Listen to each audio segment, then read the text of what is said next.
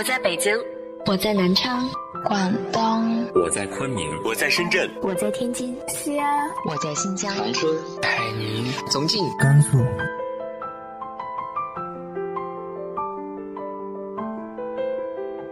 这里是 FM 幺八零八四，昨天的你的现在的未来，我是主播背着吉他的蝙蝠女侠。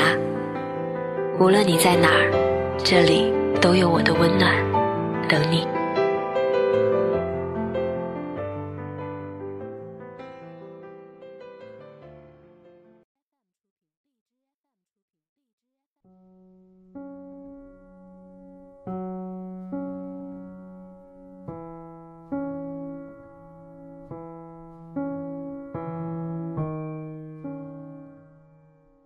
嗨，亲爱的你，晚上好。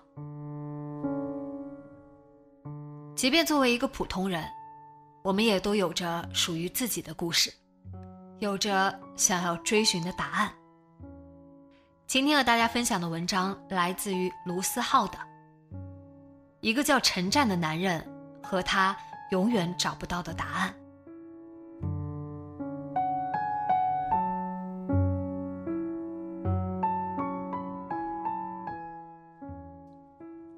二零一八年的某天，我在北京，前辈打电话让我去吃饭。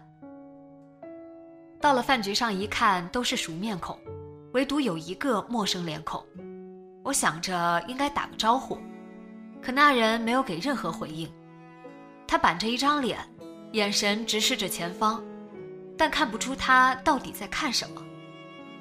直到饭吃完，大家乐乐呵呵打成一片的时候。他也依然坐在椅子上，格格不入。我能看到饭桌上的其他人显然面露不悦，但都给前辈几分面子，没有发作。饭局结束，我们一起走出门，我走得慢了些，落在了最后。前辈跟我打招呼，我问了句：“那人是谁啊？”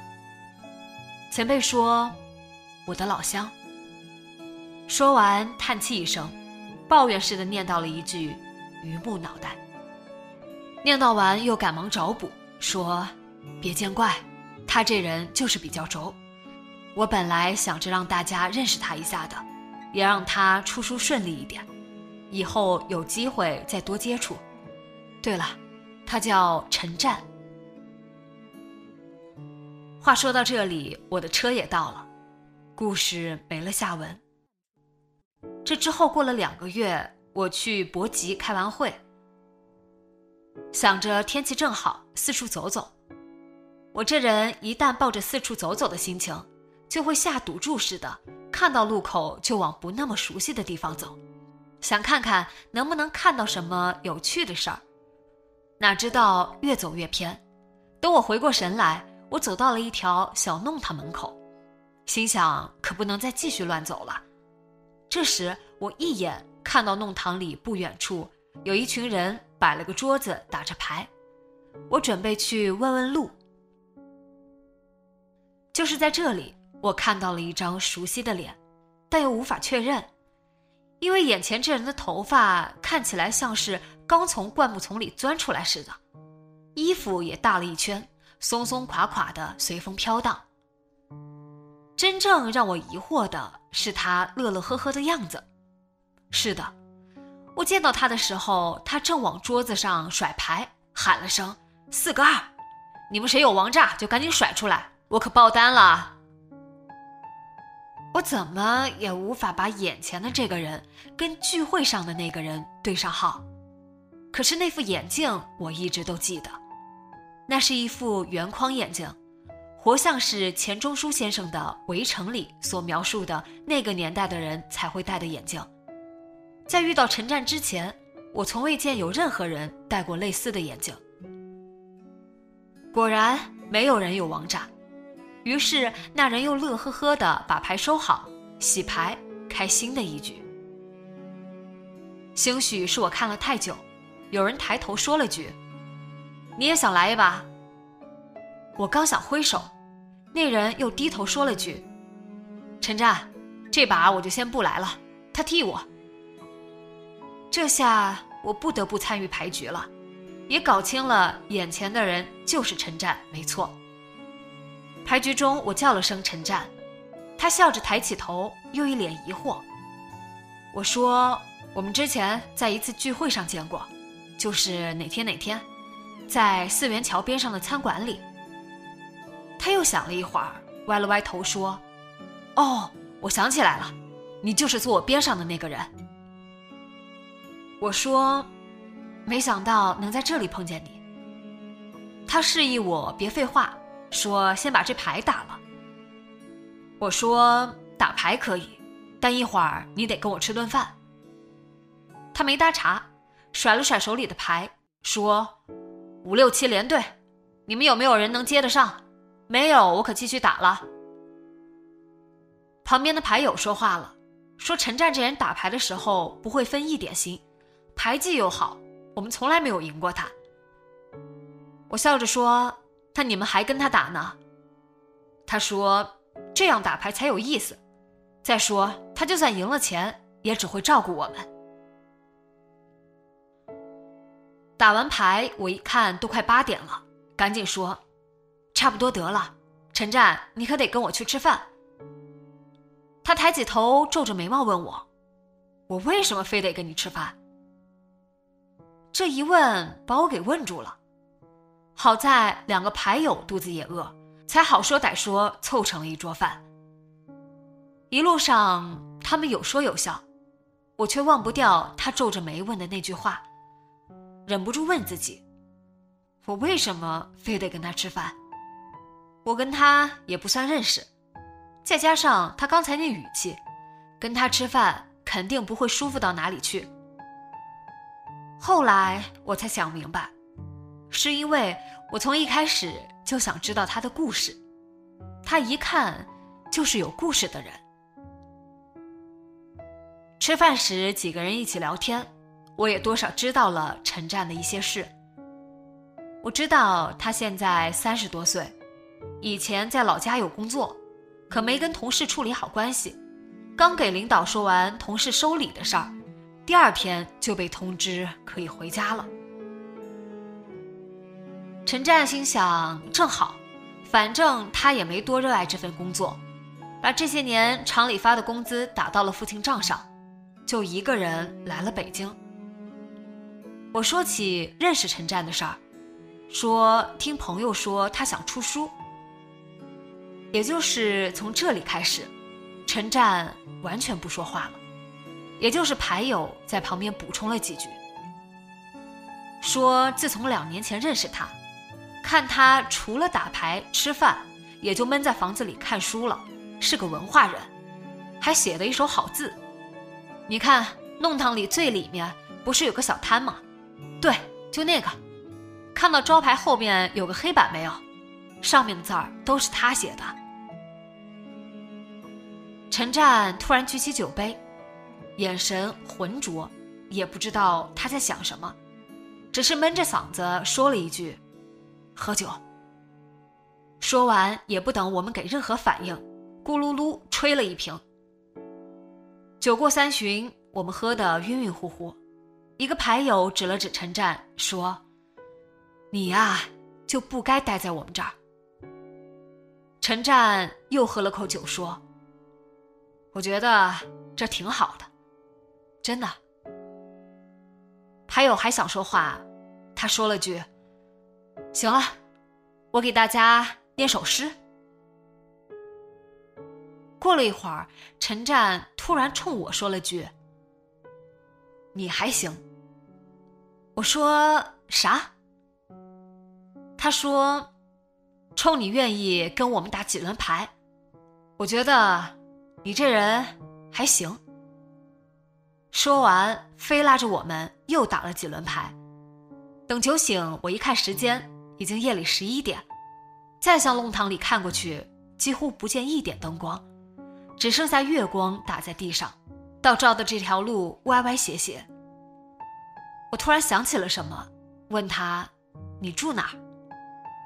他扬了扬头说：“就住对面。”我一看。看到路对面是一排电瓶车队，电瓶车的尽头有一个没有亮灯的屋子。我这才反应过来，原来他就住这儿，怪不得他们对他这么了解。他又抬头说：“来，一起去我屋里坐坐。”屋里床挨着桌子，桌子挨着凳子，凳子挨着另一个凳子，另一个凳子挨着门。再一看，他的桌子下面摆满了书，每本都有反复翻阅过的痕迹。我顺着书跟他聊了几句，后来牌友们觉得插不上话，打了个招呼走了。我心想也该到走的时候，没成想他叫住我。问：“你出书的过程顺利吗？”我说：“不太顺利，但后来遇到了好编辑。”他突然严肃的问：“你说，为什么我写的东西他们看不上呢？”我心想：“我怎么知道？我也没看过你的文字啊。”他突然蹲了下来。从床底下掏出一个本子来，说：“你人还行，帮我看看。”我说：“都这么晚了，得看到啥时候？”他还挺通情达理，说：“也是，那你回家看。”接着就把我轰出了门。我站在门口顿了顿，心想：刚在心里夸他通情达理，下一秒就不近人情起来。不过我也没法说什么，人都把门关上了，于是只好沿着来时的路走回去。走到一半才发现不对劲，原来是门口停着的电瓶车少了一半。我这才恍然大悟，不是因为我们说话的内容没意思，而是他们该出去工作了。回家后，我觉得像是做了个梦。加上喝了酒，困得慌，直接躺床上睡着了。第二天醒过来，想着要把他的稿子看一遍，结果被叫出了门，一来二去就把这件事儿给忘了。不过我也没忘太久，倒不是因为我又遇到了陈展，或是他给我打了个电话。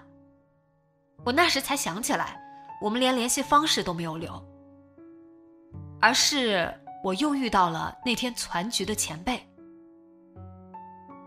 一见到他我就想起来这回事儿，忙跟他说起那天的经历。前辈顿了顿，问：“那稿子你看了吗？”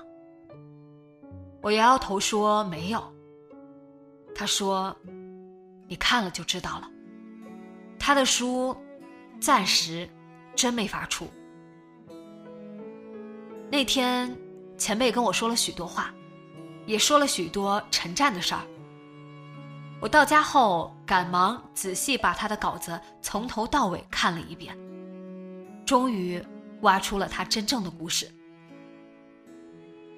陈战出生的前十五年里，都在一个偏僻的小镇里生活。他母亲自小就离开了家，父亲又在外地打工，就只能跟邻居的叔叔阿姨说话。他逢人便问：“我妈为什么会走呢？”没人回答他。只有一次，一个人跟他说：“你好好读书，读书多了就知道了。”他信了，于是一头扎进学校的小小图书馆里。说是图书馆，不如说是个图书角，一堆书歪歪扭扭的摞着，说起来都是名著。都是别人捐给这座学校的，平日里没人读，刚好被他读了个遍。可他怎么也没办法在书里找到答案，书里也没说他妈妈到底去哪儿了，也没说他妈妈到底什么时候回来。他又逢人便问，书里也没答案啊，我妈到底为什么走了？没人回答他。连上次回答他的人也不说话了，他没办法，只能再次回到那个图书角，再读，再读，再读一遍。两千年，千禧年夏天，他爸回来了。那年他爸工作的厂子裁员，他一个农村人，没背景，不会说话，也不会送礼，第一批被裁的人里就有他。陈战发现他爸变了很多，但又好像没变。话有时候变多了，但又好像又变得沉默了。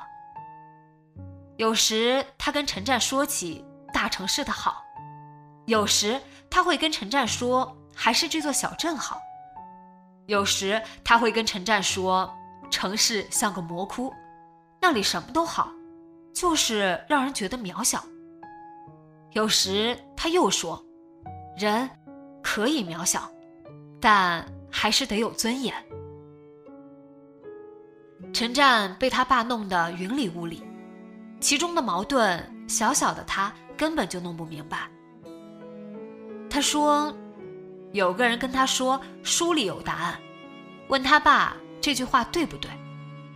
他爸一拍大腿说：“不能更对了。”你爹，我就是因为读书少了，你才没有妈的。陈战心里一颤，赶紧问他妈妈的事儿，可再怎么问，他爸也不再开口了，只是说：“陈战，你要读书，读很多书，最好还能写书，写出点名堂来，让整个小镇的人都看看，我儿子不光能读书，还能写书。”谁都不能瞧不起你，也就不能瞧不起我。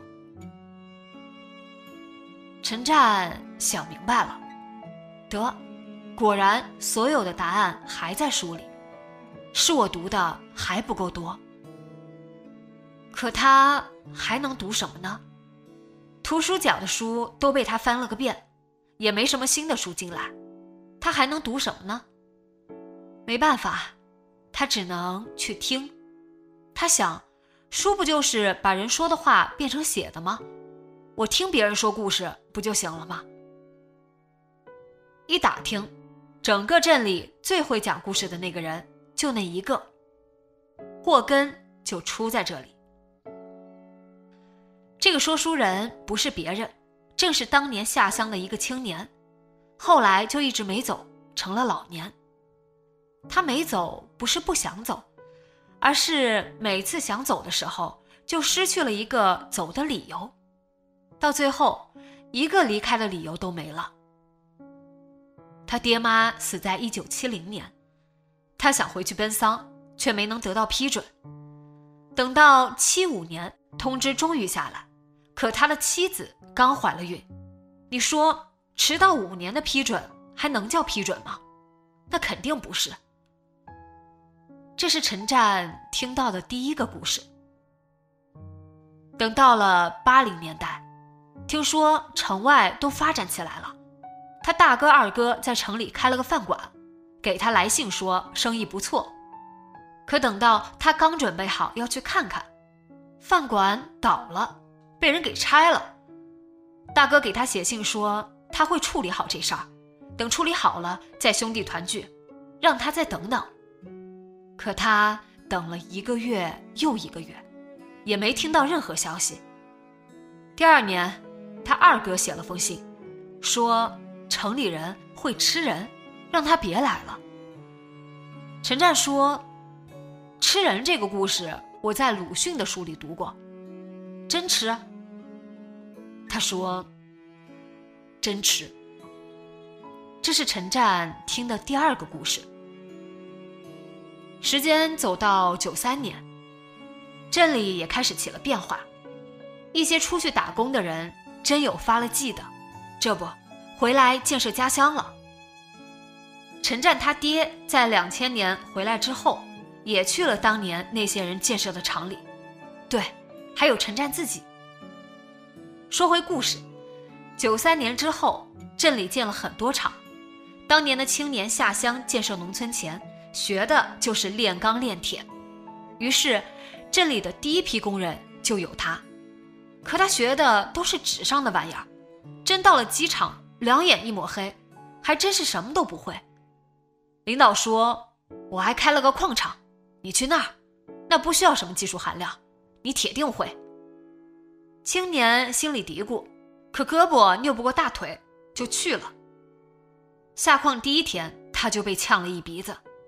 等到晚上出矿的时候，一抹脸，得脸上一片黑烟。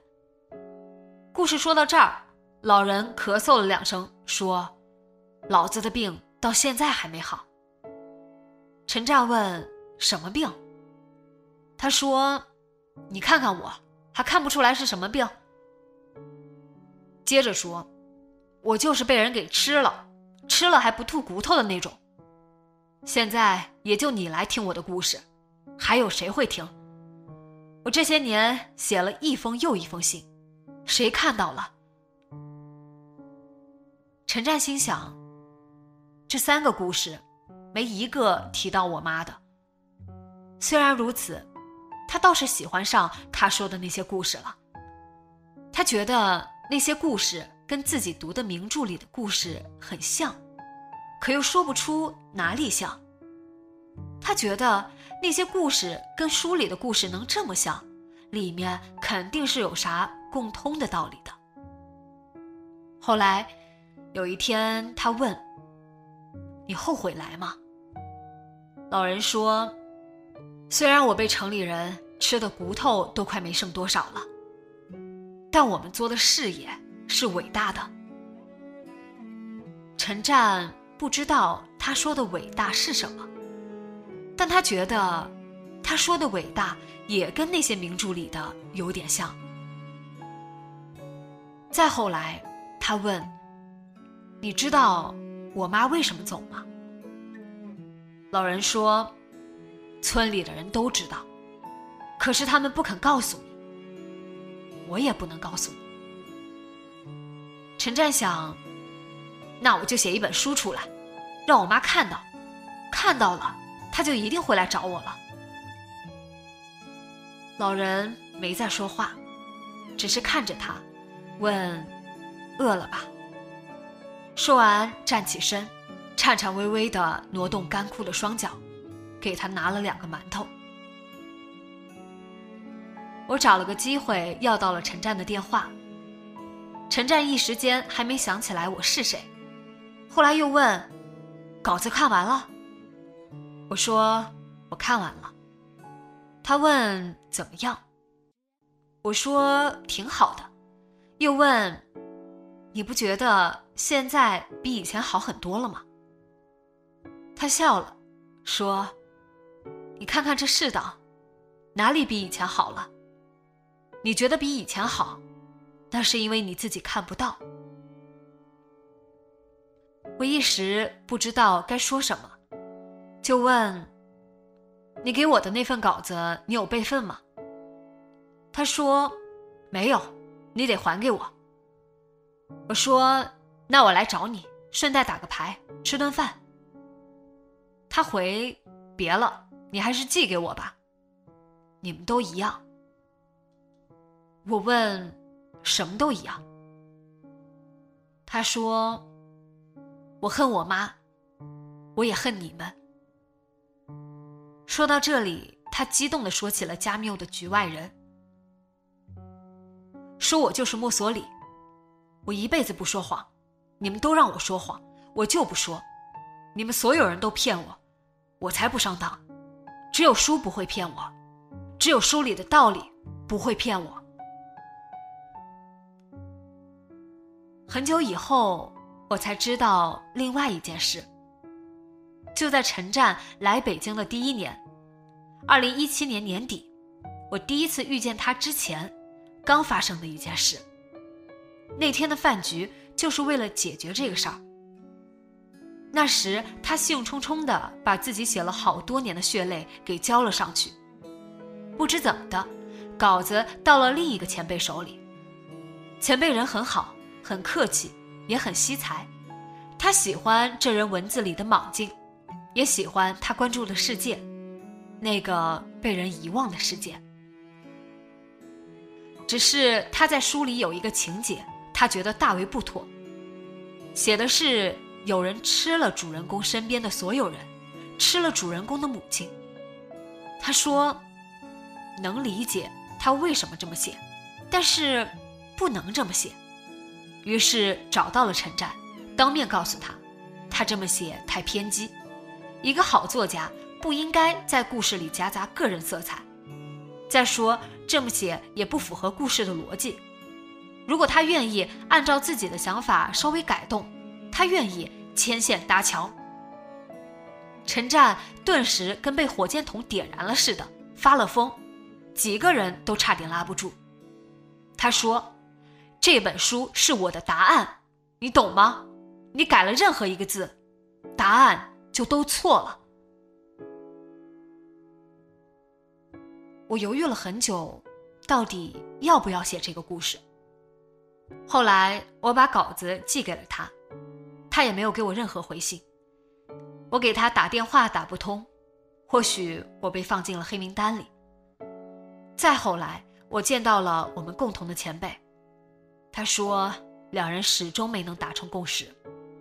他说，他也相信世间万物的答案都在书里，可陈战只按照自己想要的去读，得到的答案就算不是错的，也是不完整的。我问。那你说，他的答案到底是什么呢？说实话，我看完了他写的整篇稿子，我也没明白。他顿了顿说：“其实还有最后一个关于他的故事，我没有告诉你。”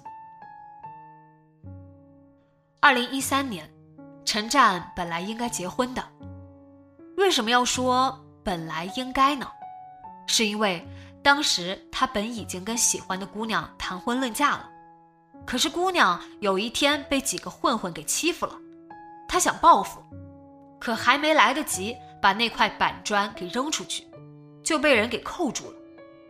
扣住之后就被送进了看守所，幸亏是未遂，也很快就放出来了。可姑娘就这么走了，写了封信，离开了小镇，再也没回来。前辈顿了顿，问我：“你说，他这样的经历，答案能是什么？”我舔了舔嘴唇，只能问：“现在他人呢？”他说：“他回去了，父亲病了。”我说：“不知道他回去了能怎么活，能活成什么样？”他说。其实没区别，我们跟他都没区别。他一辈子都在找答案，然后以为自己找到了答案。我们不也是一辈子都在找答案，然后找到了自己的答案吗？我一时无话，后来才说：“他的稿子你还有吗？”他摆摆手说。没了，没了才好啊！吃完饭，我打了辆车，又去了第二次见他的那个弄堂。那里一点都没有变，那个地方还有人在打牌。其中的一个认出了我，抬头跟我打了声招呼，说起陈战来。他说：“你知道他后来去哪儿了吗？他要写的书怎么样了？”我抿了抿嘴说：“应该快出了。”他笑着说：“我就知道，他不该待在我们这里，就是他那副眼镜落我这里了，也不知道他啥时候再回来。”说完又打起了牌。四个二，你们谁有王炸就赶紧甩出来，我可爆单了。